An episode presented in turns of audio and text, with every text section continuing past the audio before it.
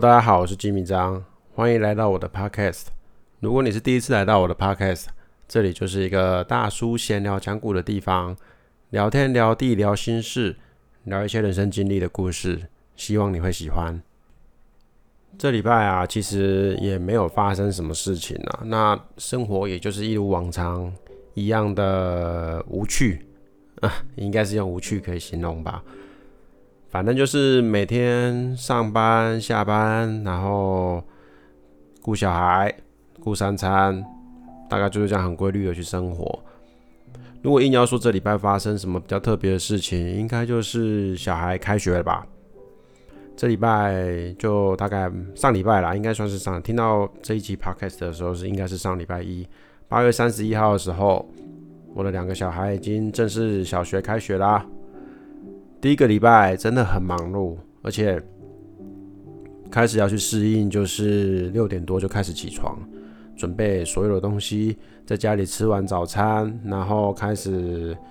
将小孩走比以前更长的路程，那就把小孩送到学校。第一个礼拜其实两两个小孩，我是一对双胞胎小孩嘛，弟弟其实还好，适应还蛮顺利的。但是哥哥就稍微有一点分离焦虑症出来，在礼拜四的时候，礼拜四的时候，甚至出现了就是在校门口就大哭，不肯不愿意进去的情况。那还好，学校校方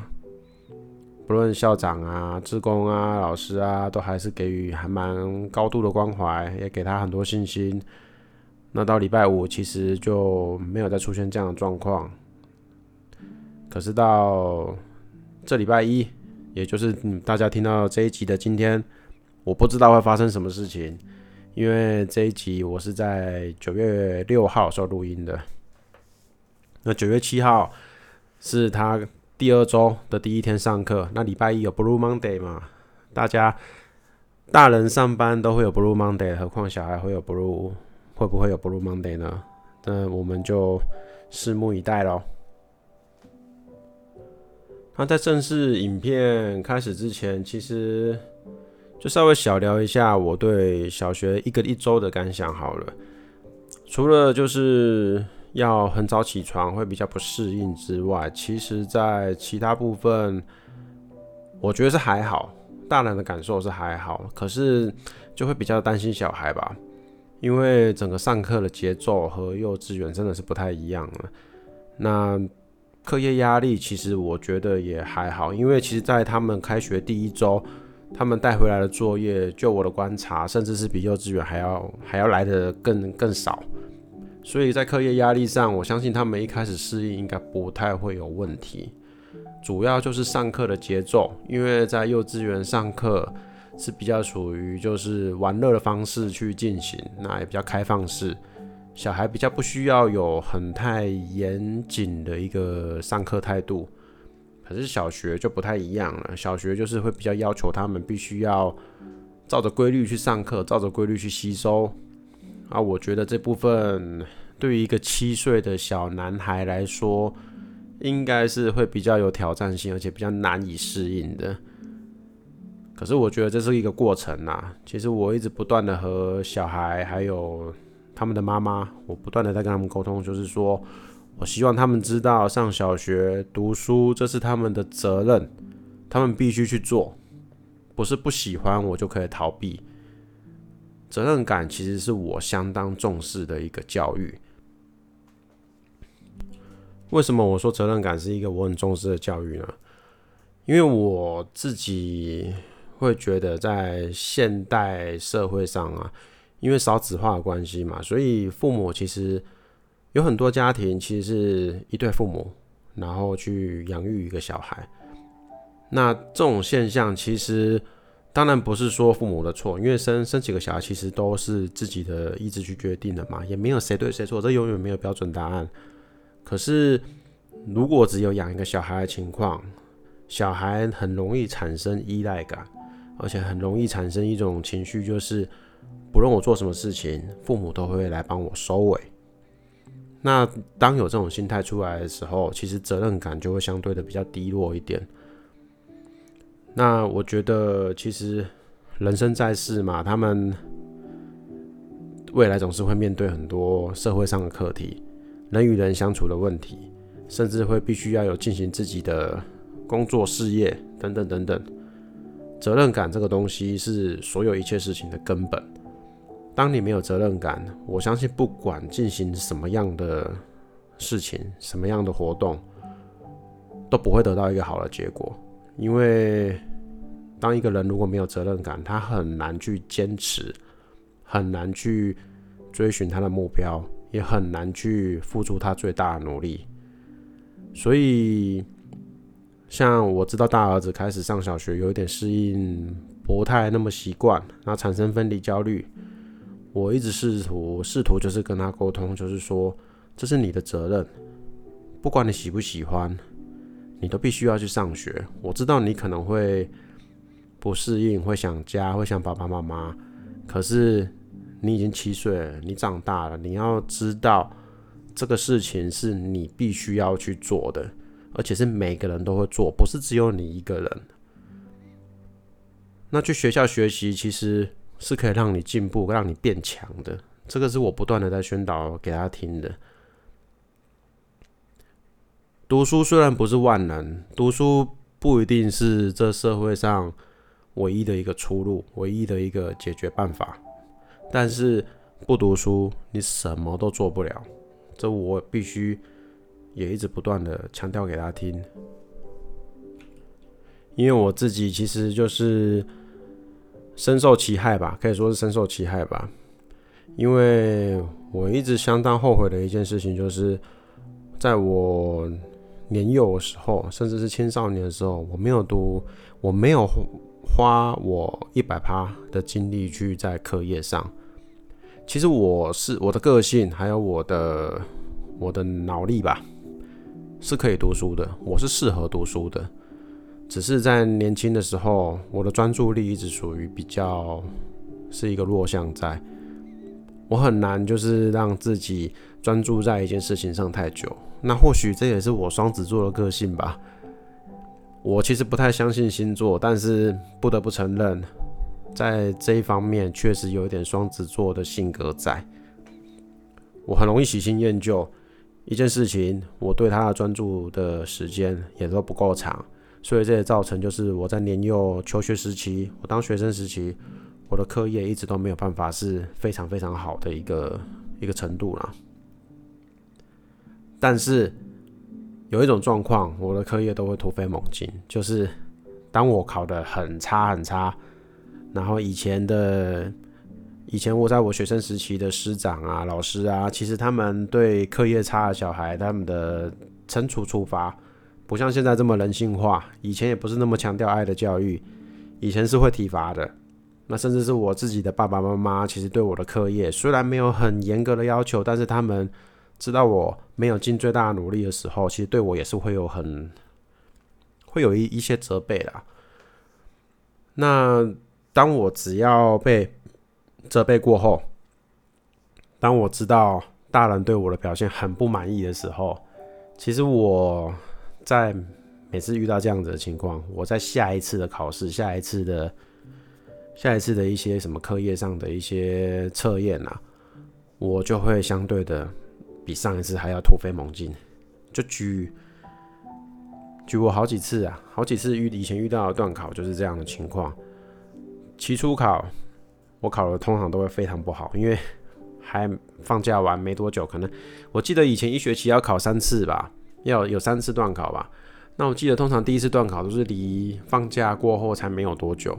那那时候其实心都还没有收回来，其实那通常第一次段考我都会考得非常非常差。那第一次段考完回来一定都是被电嘛，一定都是被老师电，被爸妈电。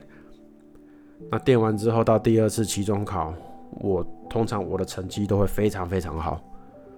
我印象中非常深刻，有一次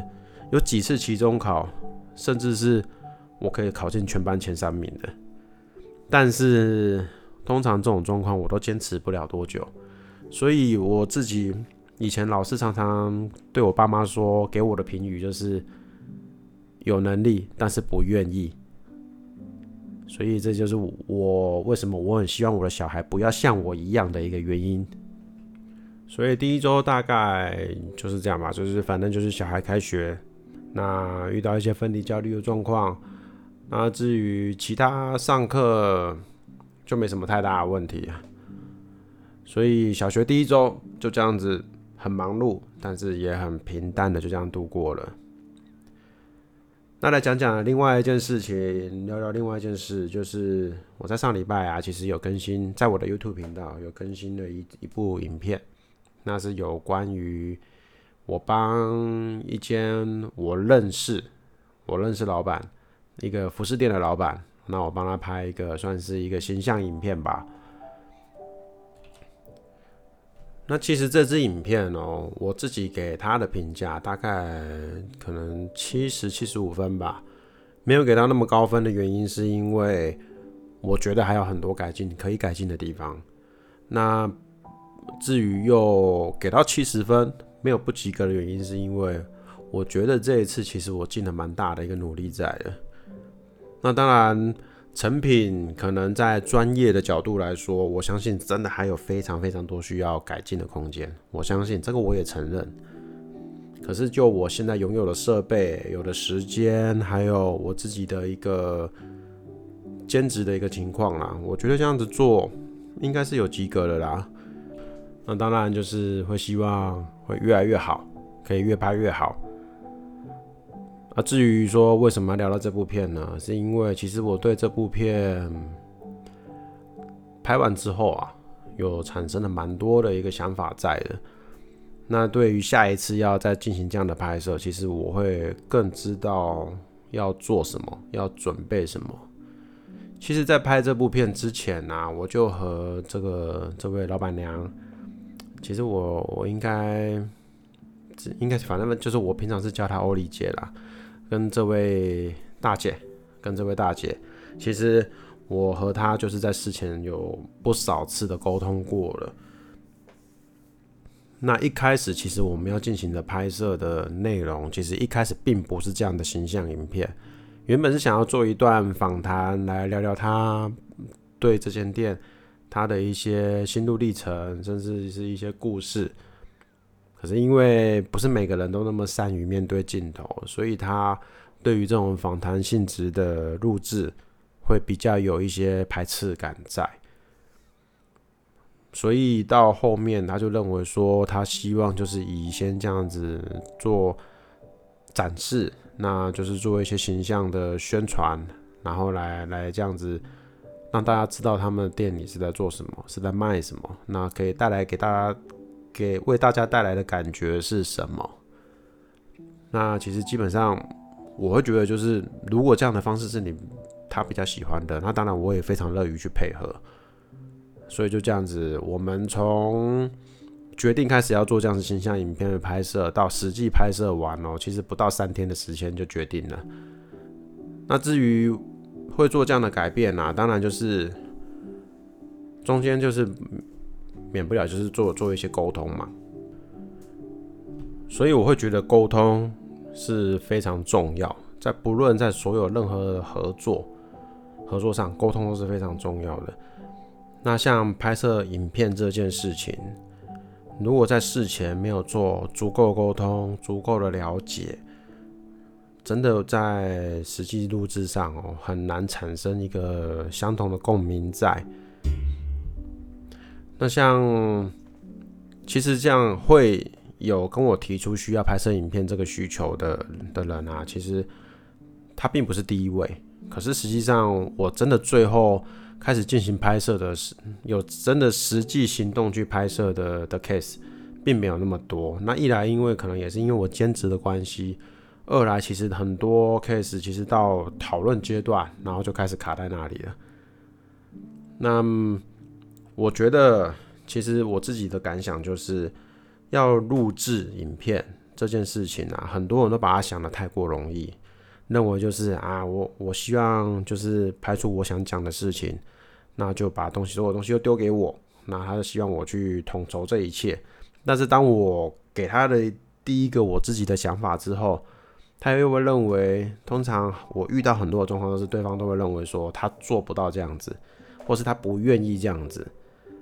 那其实，在拍摄者的角度来说，那我们会希，我们当然就是我们退一步，我们会说，那希望对方给一个方向嘛，他愿意可以接受什么样的程度，他愿意这样做怎样的改变。那其实这种东西是一来一往，不停的去做修正，修正到两个人会取到一个平衡点。可是我遇到的状况，很多时候是对方也不知道自己要什么，或者是。他可能看了网络上其他人拍的影片，他就会觉得说是希望也要有那样的感觉。可是其实，在我的认知里，我的了解里，一部影片主角带来什么样的感觉，其实跟他的个性是非常有非常大的关系。因为每个人的口才、气场都不一样，那怎样子去叙述你的故事，或是说出你想要的话，其实这个东西。我们身为影片制作者，我们算其实勉强来说，我们算是制作人的一个角度来说，我们当然是希望就是列出我看到，以我的角度看到你的优势，我列出这些优势出来，我希望这些优势由你本人来展现。然后当这些优势我列出来之后，要怎么展现？我相信你自己会最了解。那拍摄者的立场来说，我只希望我会我会就是把这些优势，把我希望看到的点列出来给你。我认为这些东西展现出来是好的。那至于像怎么展示，我相信是被拍摄的人他们自己需要去做一个功课，这是他们的题困难在。那可是我遇到很多人的的。我遇到很多情况啦，遇到很多人，他们到最后就是他们会认为就是啊，这些东西可能我还要去想怎么讲，那我也觉得有点怪怪的，甚至有些人是我面对镜头我就不知道怎么讲了。可是拍摄影片不就是这样子吗？可是欧丽姐就不太一样，因为当我跟她沟通完之后。其实我很明显的感觉到，他是非常非常有强烈的、强烈的欲望，是要拍摄出影片的。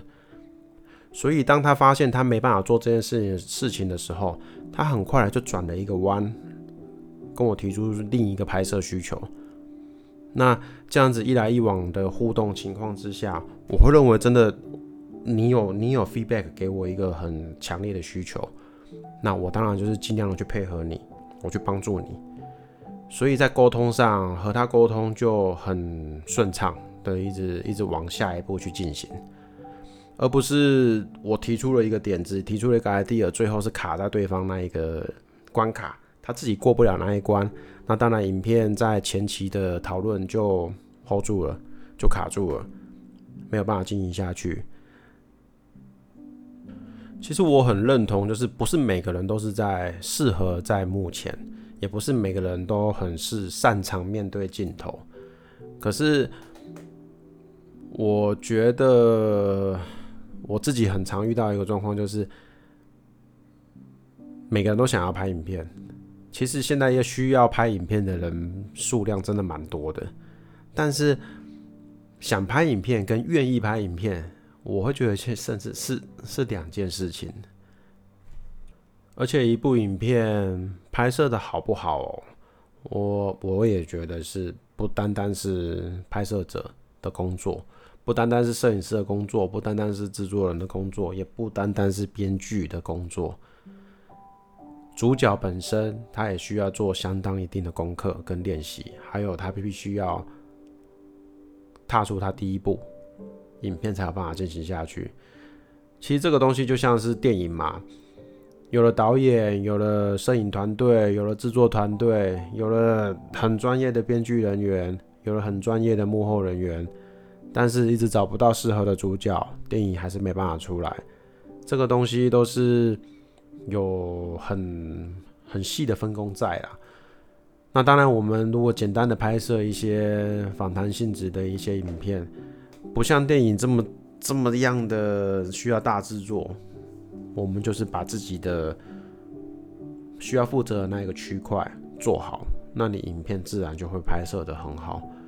这是我自己的一个心得在啦。那像这次和欧丽姐合作，其实我觉得过程中过程都相当的愉快，而且她也非常有想法的跟我讲，她需要什么样的画面，她想要什么样的画面。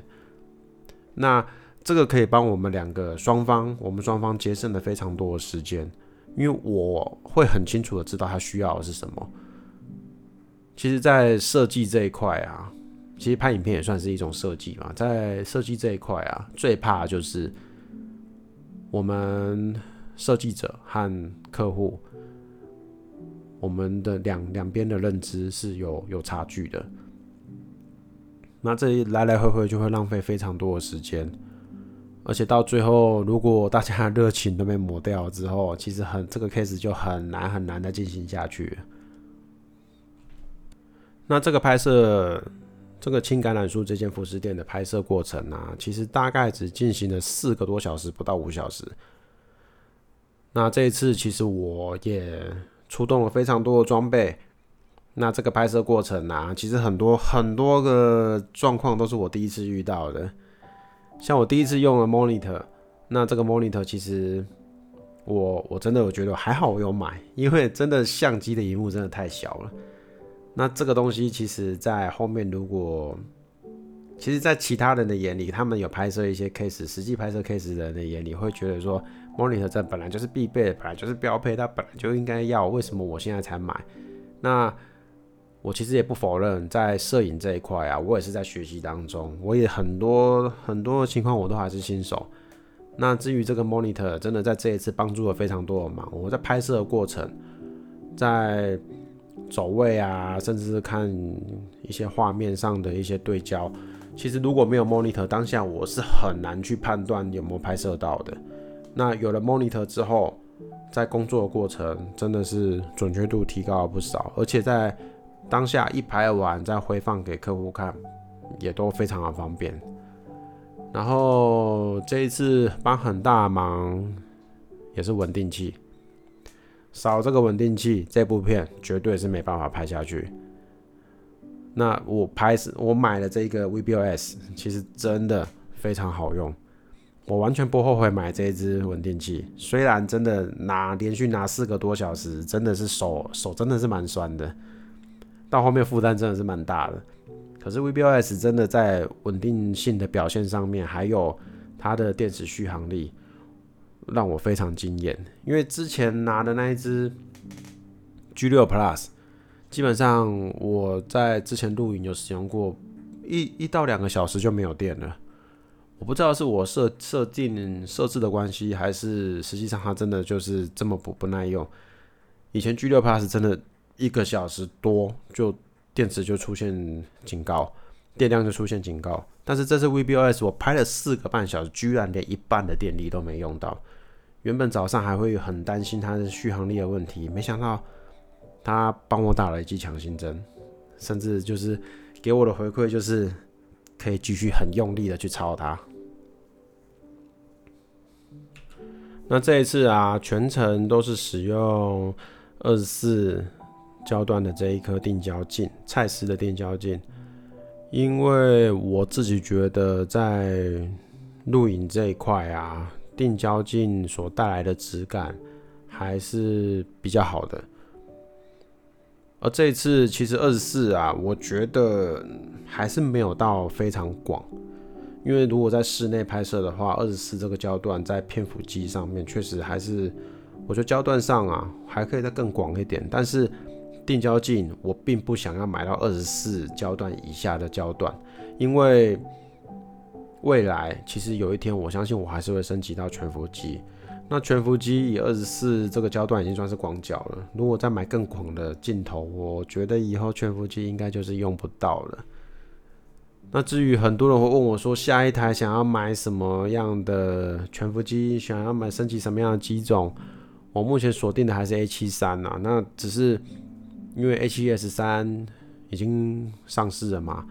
它的表现目前各方面，我觉得都还算都是非常专业，我也觉得是非常好的。只是它目前的价位来说，比 A 七三还要高高不少。那我自己如果以一个玩家的性质、玩家的心态来说的话，我如果考虑到价钱，当然是 A 七三为主。但是我自己如果觉得我想要拍摄出更好的画面、更好的质感的话，A 七 S 三还是比较可能会是有比较好的一个表现吧。反正摄影这个东西就是一个坑，永远有花不完的钱，永远有升级不完的设备。所以要要跳入这个坑之前，真的奉劝大家好好的想想，摄影别轻易的，别轻易的进来这个领域。那个钱花钱的速度哦，真的是非常非常可怕。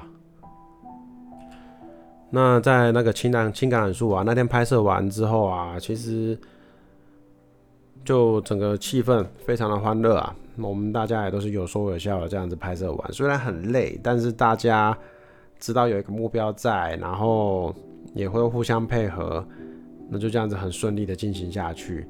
那中间其实当然也有从旁有不少人在帮忙啦，像欧丽姐本身担任担任女女主角，那她我觉得她她的台风是算是非常稳健的，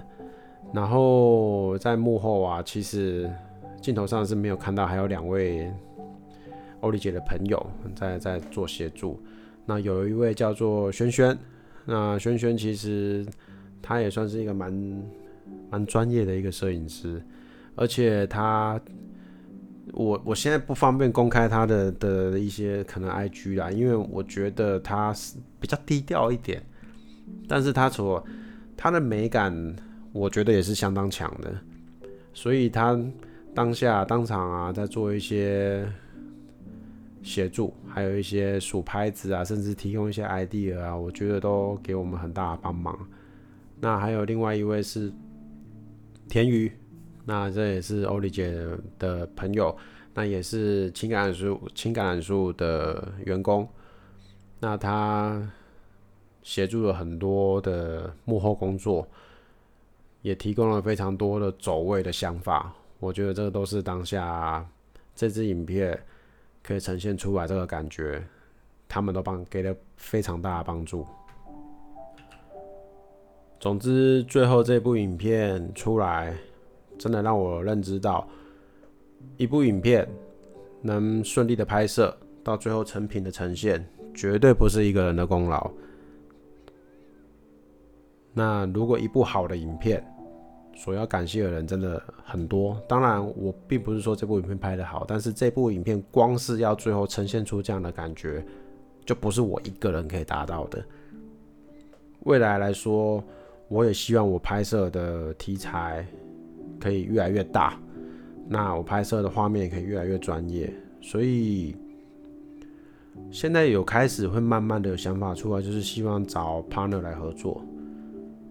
那我也是希望，就是慢慢有一天啊，未来啦，我自己的目标是可以成立一间工作室，开始接案子。因为我对摄影这一块真的非常非常有兴趣，我也很希望朝这一块去发展下去。设备的投入我非常愿意。那我现在 其实自己在正职工作上的收入啊，有很很大一部分也是为了将来要做这件事情做准备。所以，只是目前呐，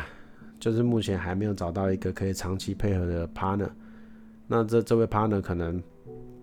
一开始当然不太可能，就是给他很稳定的一个收入在。我们希望还是以接案性质的方式去做合作。以前有认识一些平面摄影的朋友，可是大部分对于动态这个领域都比较没有那么大兴趣，因为其实。动态摄影要准备的工作，相较于静态真的多太多，而且负担非常大，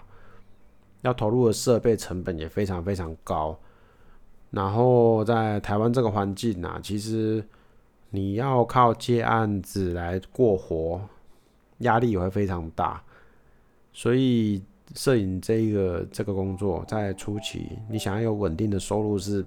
比较难达到的，所以也会。就是阻止很多人的投入啦，消灭了非常多的，消灭非常多人的梦想。以前就常听一句话嘛，就是如果你要害一个人，那就叫他去创业就对了。这是为什么呢？因为